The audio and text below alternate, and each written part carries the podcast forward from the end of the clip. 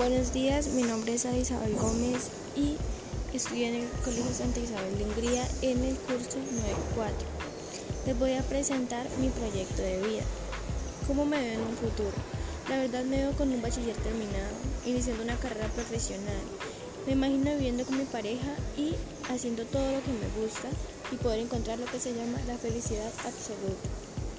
¿Qué es lo que realmente quiero lograr en la vida? Quiero ser una excelente psicóloga y construir una familia en mi país soñado junto con mi pareja y mi familia. ¿Qué tipo de persona quiero ser?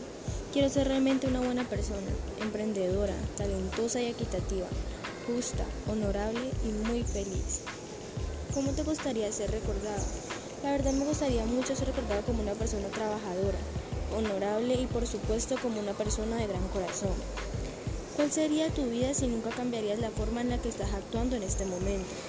La verdad, en estos momentos soy una persona muy perezosa, grosera, un poco desacomedida, egocéntrica y narcisista. A veces no pienso en las personas y probablemente sería una mala persona, pero estoy trabajando en ello para poder lograr ser una persona buena y cumplir mi meta en la vida. Una anécdota que me marcó mi vida fue que hace un año salí a una fiesta un poco lejos de mi casa. Ese día no tenía permiso hasta muy tarde, entonces mi papá quedaba en recogerme. Había tomado un poco y no estaba en mis cinco sentidos. Cuando iba en el carro, mi papá paró en una casa que nunca había visto y salió una mujer. Mi papá la saludó de beso, pero como no estaba bien, nunca vi dónde lo pudo dar. Ese día yo me imaginé que se lo había dado en la boca y pues me enojé mucho.